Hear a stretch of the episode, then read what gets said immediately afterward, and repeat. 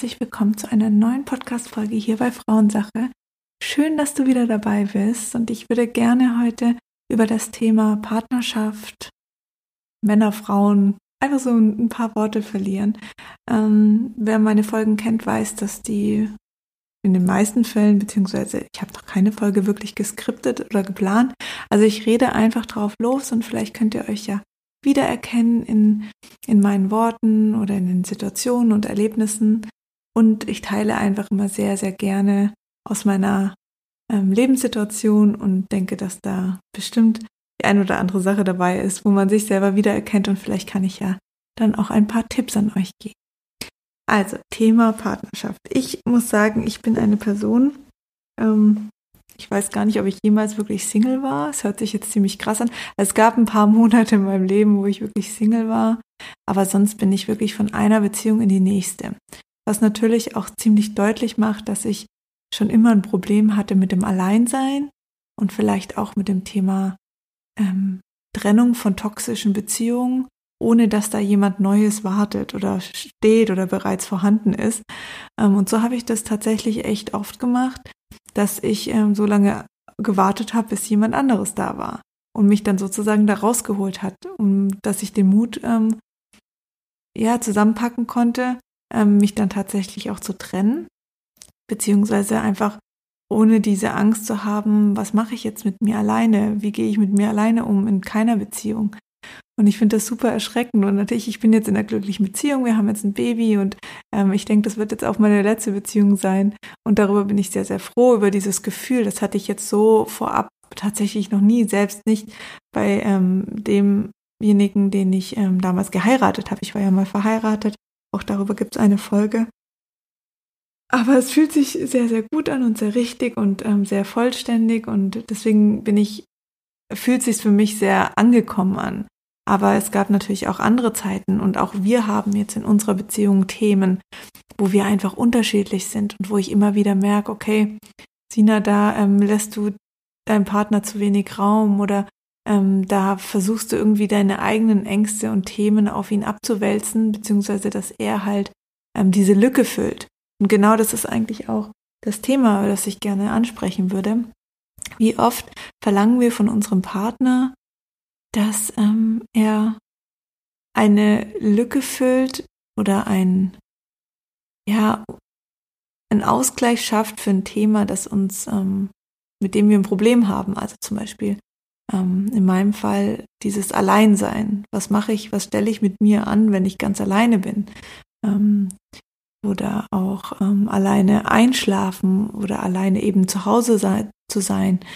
Ähm, oder halt auch dieses dass man als Paar ähm, alle Dinge gemeinsam irgendwie macht. Ich hatte zum Beispiel immer nur Beziehungen, wo ich mit dem Partner immer alles gemeinsam gemacht habe. Also nie wirklich ähm, meine eigenen Hobbys hatte, die für mich einfach gut waren. Und jetzt habe ich einen Partner, der Fußball spielt und ähm, das bedeutet zwei bis dreimal Training die Woche und am Wochenende ein Spiel. Das ist sein Hobby. Und ich bin da irgendwie gefühlt immer dabei, jetzt nicht beim Training, aber ähm, kriegt dann schon so richtig Ängste, wenn ich weiß, okay, er geht jetzt zum Training. Also es ist jetzt halt besonders so, seit die Kleine da ist ähm, und ich es irgendwie ein bisschen schwerer habe, alleine zu sein. Aber das ist halt meine Thematik. Das heißt, was passiert dann? Ich ähm, setze Druck auf ihn, auf die Beziehung, weil ich ähm, nicht alleine sein kann oder weil ich einfach Angst und Sorge davor habe und erwarte von ihm, dass er rund um die Uhr ähm, Zeit mit mir verbringt.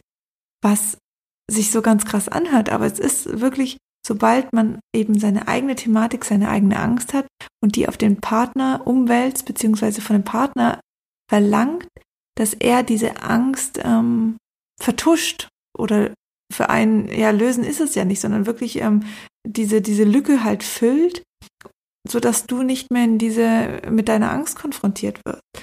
Und das ist sehr belastend, weil der Partner ist nicht der richtige Mensch dafür.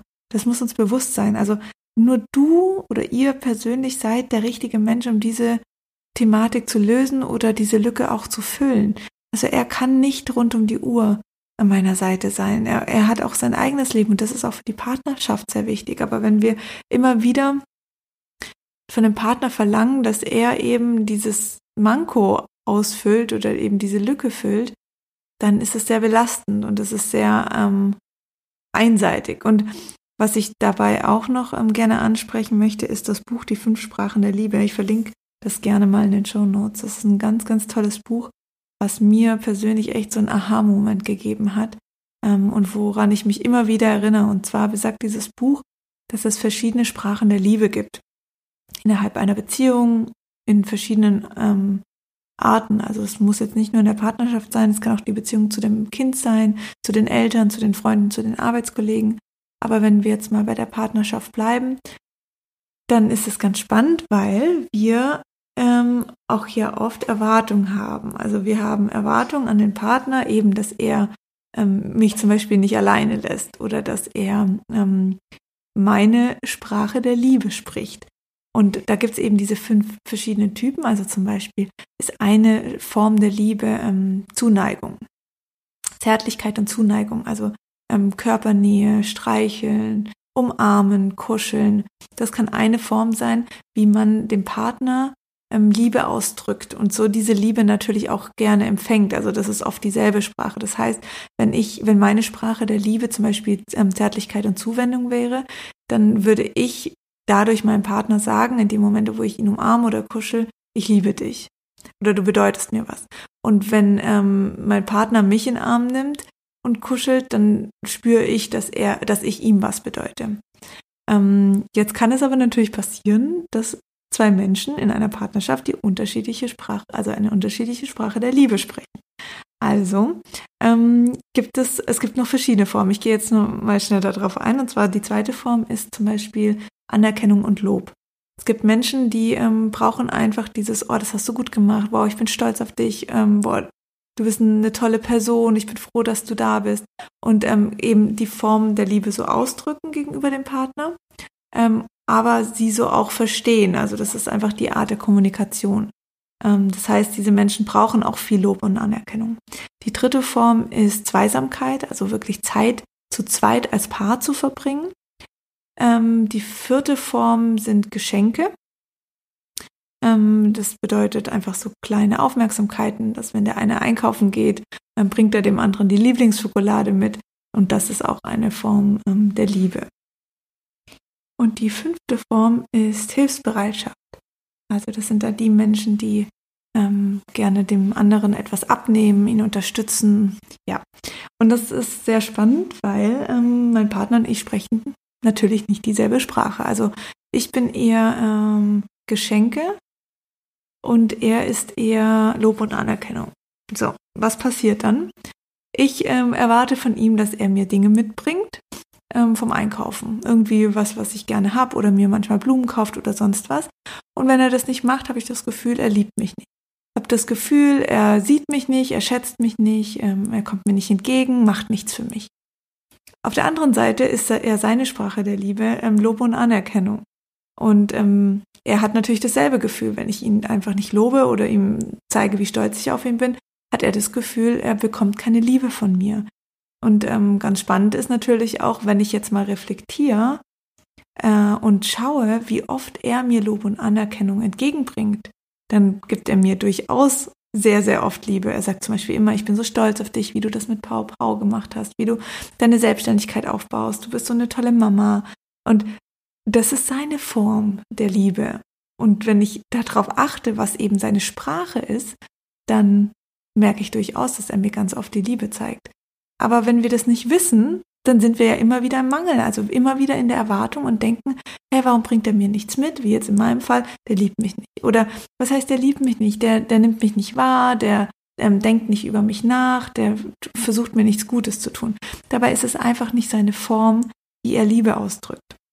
Also ich finde diese, diese Punkte oder diese, diese Methode Sprache der Liebe ist mega, mega spannend. Holt euch gern das Buch, also so, sonst man kann auch im Internet da so ein bisschen was nachlesen, ähm, um einfach ja, sich mal eine, einen Gedankenstoß zu holen. Ähm, einfach zu bemerken, okay, wow, mein Partner spricht ja gar nicht dieselbe Sprache und wenn ich ihm was Gutes tun will, dann ähm, gehe ich auf seine Sprache ein oder bemerke eben, dass er mir durchaus die Liebe schon äh, mehrmals am Tag zeigt oder mehrmals in der Woche eben auf seine eigene Art und Weise und auf seine eigene Sprache oder über seine eigene Sprache. Also das war für mich wirklich ein sehr krasser Punkt, wo wahnsinnig wichtig für mich war zu verstehen und wo ich immer mir wieder auch ins Gedächtnis holen muss und sagen muss, okay, ja, nur weil die Blumen jetzt nicht auf dem Tisch stehen oder er meine Lieblingsschokolade mir nicht mitgebracht hat, heißt es nicht, dass ähm, von ihm nichts kommt. Das ist ein Thema, was mir wahnsinnig geholfen hat in, innerhalb unserer Beziehung und wirklich durchaus mir bewusst zu werden, okay, er hat eben sein Hobby und das ist ihm wichtig. Wieso muss ich von ihm jetzt erwarten, dass er ähm, mehr Fokus auf mich hat? Wieso gucke ich nicht nach mir und meinem eigenen Leben und ähm, versuche ein eigenes Hobby für mich zu finden? Vielleicht ist das viel wertvoller für mich und meine persönliche Entwicklung, als jetzt von ihm zu erwarten, dass er meine Angst sozusagen unterstützt. Ähm, weil damit wird sie ja nicht gelöst, damit wird sie eigentlich nur aufgeschoben, bis er halt irgendwann dann wirklich mal keine Zeit hat, weil irgendwas ist. Und ähm, in dieser Abhängigkeit will ich ja auch eigentlich nicht leben. Also ich möchte ja wirklich frei sein, ich möchte selbstbestimmt sein. Und ich möchte nicht unter Angst irgendwelche Erwartungen an, an meinen Partner schüren und jedes Mal von ihm abhängig sein, dass er die jetzt irgendwie erfüllt, ähm, damit es mir gut geht. Also da wirklich auch nochmal hinschauen, was sind eure Themen, was sind eure Ängste und wie könnt ihr sie selber lösen. Natürlich kann der Partner unterstützen. Natürlich kann man darüber reden, aber der Partner ist nicht der Richtige, dass er diese Angst für euch löst oder eben vertuscht, sondern das muss man selber machen. Das ist ganz, ganz wichtig für die eigene persönliche Entwicklung. Und ähm, was ich auch noch sehr wichtig finde, ist, dass man ähm, seine Partnerschaft oder nee, allgemein sein Leben ein bisschen, ich vergleiche das immer gern mit so einem Kuchen, mit so einem Sahnekuchen oder so. Das, es gibt halt verschiedene Stücke, die man aus diesem Kuchen rausbekommen kann.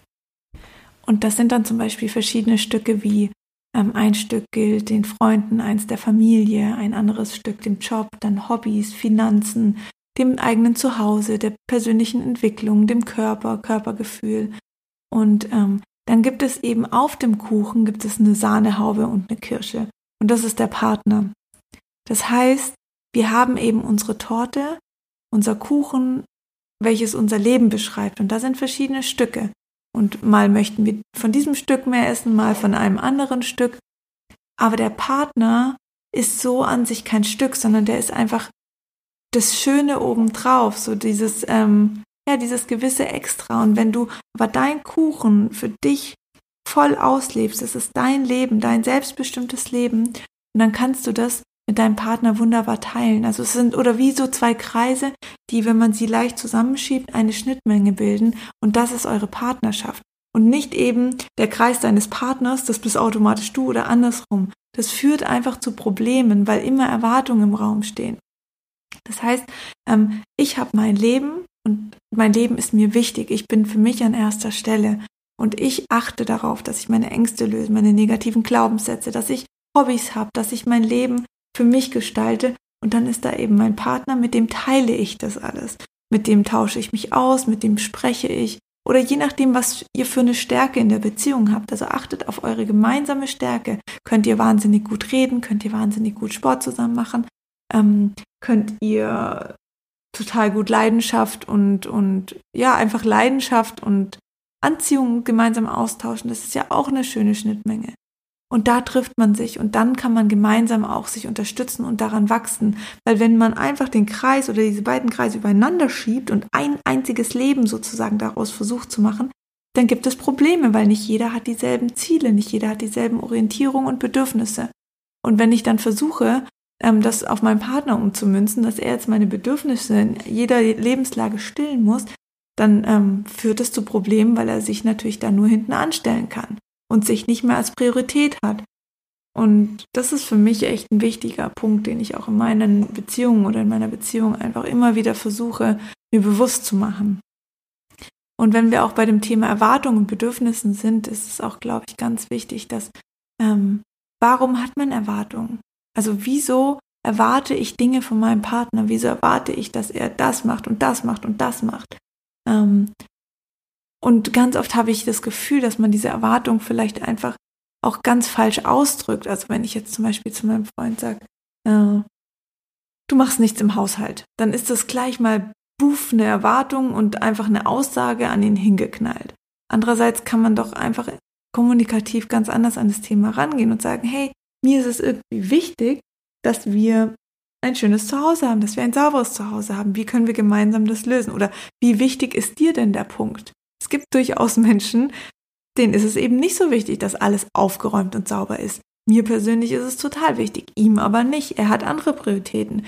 Für ihn ist es viel wichtiger, Zeit zu verbringen oder seine Hobbys auszuführen oder ja, Spaß in seinem Beruf zu haben. Und das hat natürlich für ihn Priorität, wie jetzt irgendwie das alles total sauber ist. Und bei mir ist es halt anders. Das heißt, ich muss ihm erstmal bewusst machen, dass meine Erwartung, mein Bedürfnis einfach so hoch in dem Zuhause, in einem sauberen Zuhause ist, dass ich mich wohlfühle, dass er das erstmal verstehen muss, weil nur weil man der Meinung ist, dass es dazugehört, ähm, tagtäglich zu putzen, muss das für den anderen ja nicht dazugehören. Und diese Art und Weise der Kommunikation und der Erwartung muss man anders rüberbringen, weil eben, wie ich sage, nicht automatisch hat er dieses selbe Bedürfnis. Und ich glaube, wenn man dem Partner dann sagt, hey, mir ist es wichtig, dass es sauber ist, wie kannst du mich dabei unterstützen? Wie können wir gemeinsam das Ziel erreichen? Und wie kann ich dir auch entgegenkommen, dass wir vielleicht nicht jeden Tag sauber haben müssen, dass auch mal was rund rumliegen darf? Gerade jetzt mit Baby ähm, muss man sowieso ein paar Abstriche machen und auch das darf ich ähm, lernen. Also das heißt jetzt nicht, dass immer alles blitzeblank sein muss. Aber wie können wir gemeinsam einfach uns entgegenkommen, sodass er ein paar Aufgaben abnimmt, aber eben nicht jeden Tag, sondern halt nur jeden zweiten oder jeden dritten Tag. Und dann hat man daraus, glaube ich, eine gute Kommunikation gemacht und nicht immer nur dieses Gefühl, hey, ähm, dem Partner übermitteln, hey, du machst nichts, du bist faul, ich muss alles machen und äh, du krümmst irgendwie keinen Finger. Dann ist man in einer Schieflage, der Partner fühlt sich angegriffen, hat das Gefühl, hey, ich mache voll viel, weil er eben seine eigene Sicht auf die Dinge hat. Und dann steht es einfach im Raum, es wird sowieso nicht gelöst und es ist einfach eine Anspannung da. Also schraubt diese Erwartung zurück und drückt eure Erwartungen und Bedürfnisse einfach kommunikativ in einem Gespräch aus. Und nicht mit, hey, du machst das und das nicht, sondern wirklich eher mir ist es wichtig, wie können wir das gemeinsam ähm, schaffen, dass auch mein Bedürfnis in diesem Fall, aber auch dein Bedürfnis gestillt ist. Ein weiterer Punkt, der mir immer wieder bewusst wird, ist, wie oft ich eigentlich versuche, meinen Partner zu verändern. Also ich glaube, das ist auch ein Thema, was in vielen Beziehungen sehr häufig vorkommt, wenn man selber irgendwie gerade unzufrieden ist, wenn man das Gefühl hat, einem ist langweilig oder man ist unzufrieden mit seiner Lebenssituation im Job oder sonst was, dann fängt man an, den Partner ändern zu wollen. Also auch ganz häufig so ein Phänomen bei Frauen, dass sie wollen, dass ihr Partner sich mit ihnen auch gesund ernährt, dass sie wollen, dass er aufhört zu rauchen, dass sie wollen, dass er äh, mehr Sport treibt und, und, und, und. Also dieses, diese Erwartung und die Veränderung ähm, oder den Wunsch nach Veränderung gegenüber dem Partner oder am Partner ist doch sehr häufig sehr hoch und das mache ich auch. Also ich denke dann immer oder ich sage dann oft, jetzt ernähr dich doch mal gesünder oder er hat zum Beispiel lang geraucht, jetzt hör auf zu rauchen. Und immer dieses, ähm, du musst, du musst, du musst, du musst das, sonst passiert das, das und das. Ähm, und selber bei mir, aber ja, habe ich halt dann trotzdem meine Süßigkeiten weitergegessen. Ähm, ihm aber dann sozusagen einen Vorwurf gemacht, dass er aufhören muss mit Rauchen, so zum Beispiel. Und ich glaube, wenn man sich das mal so ein bisschen selbst reflektiert, wie schlimm ist das eigentlich, wenn du jemand hast, einen Partner oder auch einen Freund oder die Eltern oder sowas, die andauernd sagen, du musst das machen, du musst das verändern, du musst das verändern, du musst das verändern und das machst du nicht richtig. Das ist so ätzend und man bekommt so eine Ablehnungshaltung gegenüber dem anderen, weil es einfach nur anstrengend ist. Und Veränderungen passieren nur, wenn man sie selber auch möchte, wenn, wenn es der richtige Zeitpunkt für einen selbst ist und nicht, weil der Partner sagt, du musst das und das verändern. Also das ist auch ein Punkt, wo ich echt sage, hey, schaut da noch mal hin, wie oft wollt ihr euren Partner eigentlich verändern ähm, und euch aber selber nicht. Und ich glaube, da muss man dem Partner auch einfach Zeit geben und natürlich kann man Dinge ansprechen. Gerade das Rauchen ist, ist schon auch was, wo man auch in der Partnerschaft diskutieren kann. Aber ähm, wir haben kein Recht, den Partner unter Druck zu setzen und zu sagen, du musst jetzt aufhören. Sondern das muss er selbst für sich entscheiden. Es ist und bleibt eben sein Leben und seine Gesundheit. Und ja, ich glaube, viele haben auch wirklich Angst, dass der Partner irgendwie erkrankt oder sonst was, weil er sich eben ungesund ernährt, weil er raucht oder ähm, manchmal zu viel Alkohol trinkt oder was auch immer oder keinen Sport macht. Aber das sind wieder die eigenen Ängste. Also da lieber hingucken, warum habe ich Angst? Vor was habe ich Angst, dass ihm was passiert? ähm, dass ich dann wieder alleine bin und da ähm, wirklich meinen Blick drauf werfen und nicht einfach nur ähm, dem anderen halt sozusagen eine Veränderung an den Kopf werfen. Ja, man merkt, also es sind verschiedene Punkte. Ich habe wirklich frei jetzt einfach drauf losgeredet, was mir in den Kopf kam und vielleicht ähm, könnt ihr euch da in der einen oder anderen Situation wiedersehen oder wiedererkennen. Wiedersehen ist, glaube ich, nicht das richtige Wort dafür. Ähm, ich finde es einfach wahnsinnig wichtig, weil mit dem Partner teilt man so viel im Leben, man verbringt so viel Zeit und ganz oft ist es ja auch so, dass wir wirklich in Beziehungen sind, wo wir uns gar nicht mehr wohlfühlen, die sehr toxisch sind, die sehr belastend sind. Ähm, auch da muss man natürlich hinschauen und sagen, okay, warum geht es mir schlecht in dieser Beziehung? Liegt es an mir? Also sind es meine eigenen Themen, ähm, die ich eben angehen muss? Also nur du bist in der Verantwortung, deine Themen zu lösen, sonst hat keiner wirklich eine Verantwortung dafür, deine Ängste oder deine negativen Glaubenssätze zu lösen. Oder ist es einfach so, dass mir dieser Mensch nicht gut tut, dass ich ähm, wirklich das Gefühl habe, nicht atmen zu können, dass ich das Gefühl habe, eine Wut zu verspüren gegenüber dem Menschen. Also es kann sich in Beziehungen teilweise so weit treiben, dass man so lange ignoriert und ignoriert, weil man einfach Angst hat vor dem, vor der Trennung, vor dem Alleinsein. Also ich kenne dieses Gefühl sehr gut, dass man halt zusammenbleibt. Ja, Hauptsache man ist eben nicht alleine. Und das kann aber dazu führen, dass man wahnsinnig eine, eine unterschwellige oder ja, in sich hineingekehrte Wut gegenüber einem, dem Partner hat. Und das belastet natürlich beide Seiten, weil dann wird auch kaum mehr gesprochen und das nennt man dann wirklich schon, das nennt man dann wirklich schon eine toxische Beziehung. Und da würde ich echt raten, eventuell da nochmal das Gespräch zu suchen, zu gucken, gibt es eine Chance, kann man da gemeinsam irgendwie zu einem Ziel kommen oder ist es vielleicht doch besser, sich zu trennen? Unter dem Aspekt natürlich, dass man Angst hat vor dem Alleinsein, dass man Angst hat, die Sachen alleine nicht zu schaffen. Aber man, man schafft sie und man kann nur selber diese Angst lösen und in den meisten Fällen auch nur, wenn man ins kalte Wasser springt und hinschaut und sagt, okay, dann schaue ich meine Angst jetzt ins Auge, weil eigentlich existiert sie gar nicht. Sie ist eigentlich nur in meinem Kopf da und ich beweise mir jetzt selber, dass es gar nicht so schlimm ist, dass ich mich dran gewöhnen kann, alleine zu sein und dass ich keinen anderen Menschen brauche, um wirklich glücklich zu sein und mein Leben zu führen, so dass, dass es mir gut geht. Und dann habe ich einfach aktuell nicht dieses ähm, Sahnehäubchen auf der Torte, aber ich habe meine Kuchenstücke und irgendwann kommt dann wieder ein Sahnehäubchen, aber es ist eben mein Leben das mir wichtig ist und nicht ähm, dominiert wird von meinem Partner oder abhängig gemacht wird von meinem Partner. Ja, ich rede ein bisschen leise. Ich versuche nur die Lautstärke höher zu drehen, aber mein äh, Baby schläft gerade ganz seelenruhig neben mir und die Chance musste ich nutzen für einen Podcast. Und ich möchte an dieser Stelle Danke sagen fürs Zuhören. Danke auch für die vielen Feedbacks zu meinem Podcast, zu den verschiedenen Folgen, dass ich euch damit erreichen kann. Und wenn ihr vielleicht eine Person habt, wo ihr sagt, hey, die ähm, Sina könnte passen äh, mit ihren Themen, dann freue ich mich natürlich sehr, wenn ihr meinen Podcast weiterempfehlt, wenn ihr ihn bewertet. Das hilft mir natürlich wahnsinnig, auch ähm, noch mehr Menschen zu erreichen. Und ja, darauf möchte ich, an dieser Stelle möchte ich dann auch noch auf mein Instagram-Profil aufmerksam machen. Ich glaube, die meisten folgen mir da schon, aber schaut gerne auch mal unter sina.felissa vorbei. Und vielleicht ist ja auch dort der ein oder andere, ja, das ein oder andere Thema dabei, was interessant für euch ist. So, jetzt wünsche ich noch einen wunderschönen Tag, morgen, Mittag, Abend, je nachdem, um welche Uhrzeit ihr diese Folge gerade hört. Und ich danke euch fürs Zuhören und wir hören uns dann nächsten Mittwoch bei einer neuen Folge. Macht's gut!